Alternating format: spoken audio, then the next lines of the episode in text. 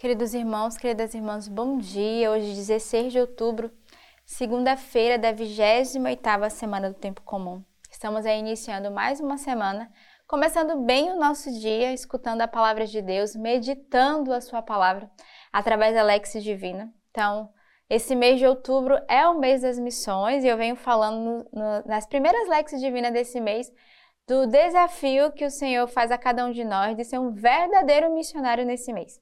Então você é convidado nesse mês de outubro a sair em missão, a anunciar o evangelho, a ajudar uma obra de caridade, a fazer uma missão, sobretudo a missão de evangelização, que é levar a palavra de Deus, né? Mês passado, mês de setembro, mês da Bíblia, você foi convidado a divulgar essa graça da palavra, mas nesse mês a ser missionário, a ser um anunciador. Então, a primeira missão que você tem é divulgar a Lex Divina, é divulgar esse link para que outras pessoas possam aprender, é, tomarem gosto pela palavra de Deus, mas, sobretudo, entrarmos nessa comunhão com a igreja, né? porque a cada dia nós meditamos as leituras que a igreja nos oferece da liturgia. Então, nada melhor do que ir à Santa Missa, já com as leituras bem trabalhadas no nosso coração, né? com o nosso ouvido já nessa escuta e dizer, oh, essa leitura hoje eu pude rezar com essa palavra que Deus quis falar a cada um de nós. E hoje também a igreja celebra Santa Edvirgens e Santa Margarida Maria de Alacoque. Então, duas belas santas, belas mulheres para cada um de nós, para que possam interceder de fato, né, na nossa vida, uma com esse chamado, né, esse amor ao Sagrado Coração. Santa Edvirgens, que é considerada, né, padroeira daqueles que têm dívidas. Então, peçamos nesse dia a intercessão de Santa Edvirgens para cada um de nós. E Santa Edvige amava muito a Virgem Maria, então aprendamos com ela também a amar a Virgem Maria. A primeira leitura de hoje é retirada da carta de São Paulo aos Romanos. Paulo, servo de Cristo Jesus, chamado para ser apóstolo, escolhido para o Evangelho de Deus, que ele já tinha prometido por meio dos seus profetas nas Sagradas Escrituras, e que diz respeito a seu Filho, nascido da estirpe de Davi, segundo a carne, estabelecido Filho de Deus, com poder por sua ressurreição dos mortos, segundo o Espírito de Santidade, Jesus Cristo, nosso Senhor, por quem recebemos a graça e a missão de pregar, para louvor do seu nome, a obediência da fé entre todos os gentios, dos quais fazeis parte também vós, chamados de Jesus Cristo. A vós todos que estáis em Roma, amados de Deus e chamados à santidade. Graça e paz da parte de Deus, nosso Pai, e do Senhor Jesus Cristo. Então, nessa primeira leitura, São Paulo vai fazer toda uma acolhida, né? Ele já começa dizendo é, a que diz respeito àqueles que nasceram segundo a carne estabelecido por Deus segundo o Espírito de Santidade, Jesus Cristo nosso Senhor, por quem recebemos a graça e a missão de pregar, para o louvor do seu nome, a obediência da fé entre todos os gentis. Então aqui ele vai dizer, ele vai se manifestar, né? ele vai se apresentar a esses o qual ele recebeu a missão de levar o evangelho, de pregar a sua palavra, de testemunhar essa santidade.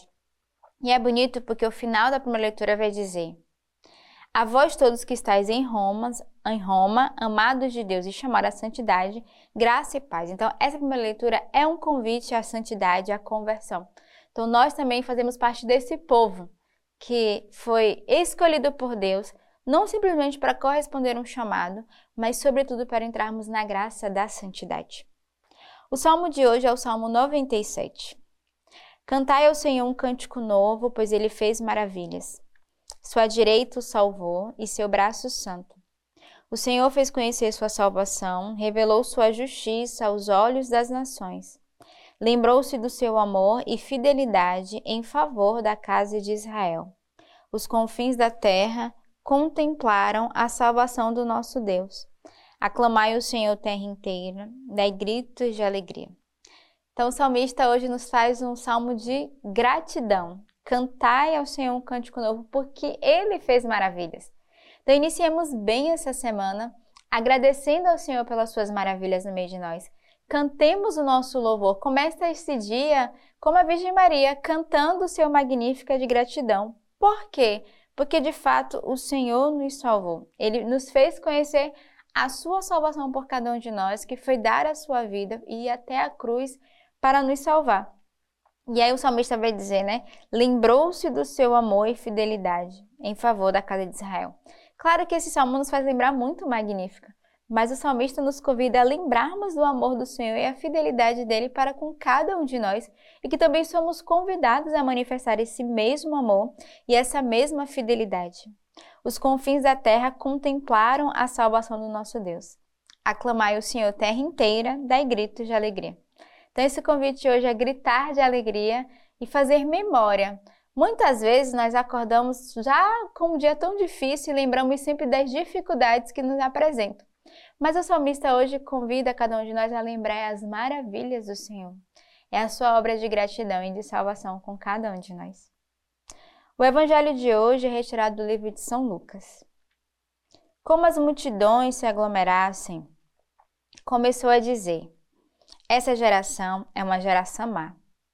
Procura um sinal, mas nenhum sinal lhe será dado, exceto o sinal de Jonas. Pois assim como Jonas foi um sinal para os ninivitas, assim também o filho do homem será um sinal para esta geração.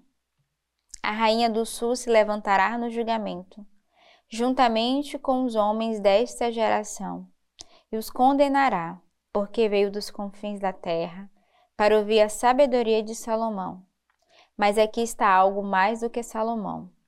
Os habitantes de Nínive se levantarão no julgamento juntamente com esta geração, e a condenarão, porque se converteram pela pregação de Jonas. E aqui está algo mais do que Jonas.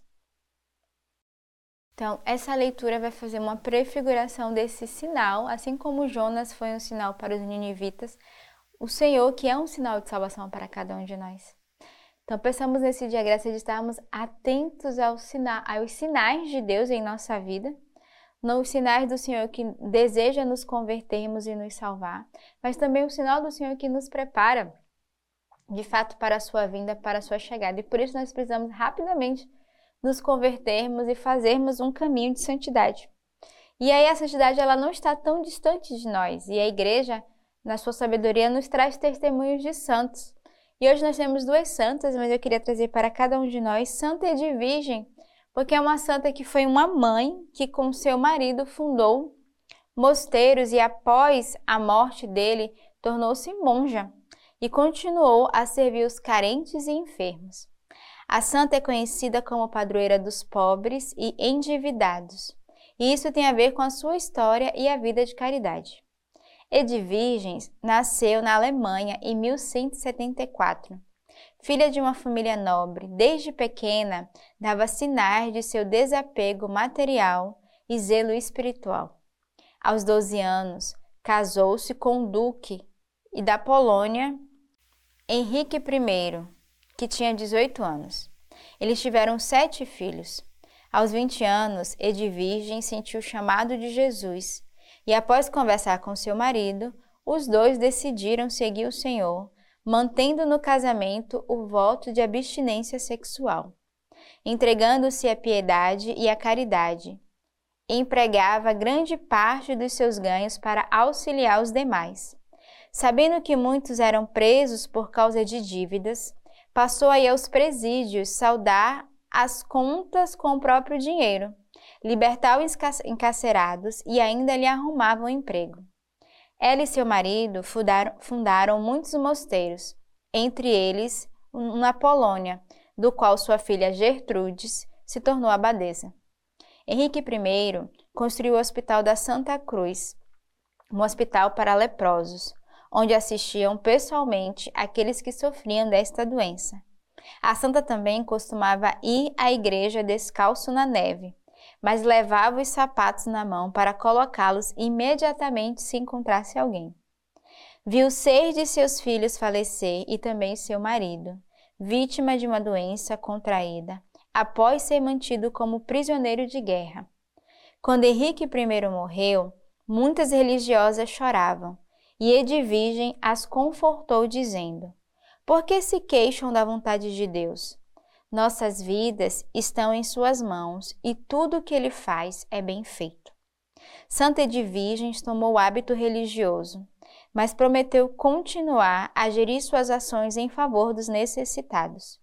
Deus lhe concedeu o dom da profecia e milagres. Foi quando operou muitos milagres em enfermos. Ela amava muito Maria e por isso sempre carregava uma pequena imagem, imagem da Virgem Maria em suas mãos.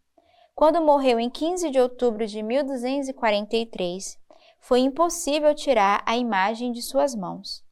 Anos mais tarde, quando foram transladar seu corpo, encontraram a imagem empunhada e os dedos que a seguravam incorruptos. Santa Edvigem foi canonizada em 1266 pelo Papa Clemente IV. Então, que testemunho belíssimo dessa mulher, mãe, que não só converteu-se, mas converteu seu esposo e toda a família, e que viveu toda uma vida íntima ao Senhor de caridade de oração, né, de amor aos pobres, e que deixou um belo testemunho, um belo legado para a nossa igreja. Então, que neste dia peçamos a intercessão de Santa e de Virgem para cada um de nós, né, sobretudo para os pobres e aqueles que estão endividados. Então, que neste dia tenhamos uma bela segunda-feira, uma bela semana e que Deus os abençoe.